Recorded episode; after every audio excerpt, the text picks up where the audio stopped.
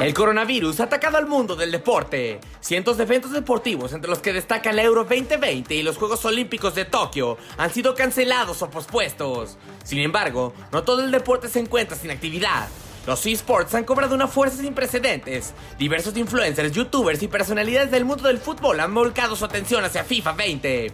El youtuber y comentarista de la Liga de Videojuegos Profesional Española, Ibai Llanos, organizó junto a la Liga Santander el La Liga Santander Challenge, un torneo de FIFA en el que participan diferentes futbolistas de la Liga Española en representación de sus clubes.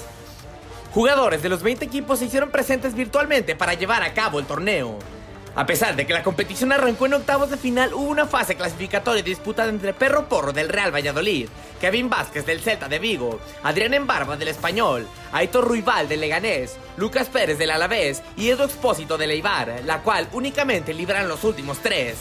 Las siguientes rondas transcurrieron sin normalidad, con la excepción de la sorpresiva eliminación de Sergi Roberto del Fútbol Club Barcelona a manos del Eibar de Expósito.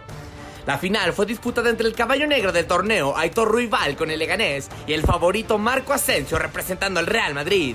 Después de un emocionante partido, el conjunto merengue se hizo con la victoria y ganó la competencia.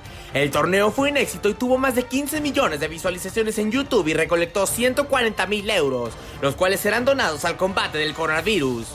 Para tu DN Radio, Max Andalón.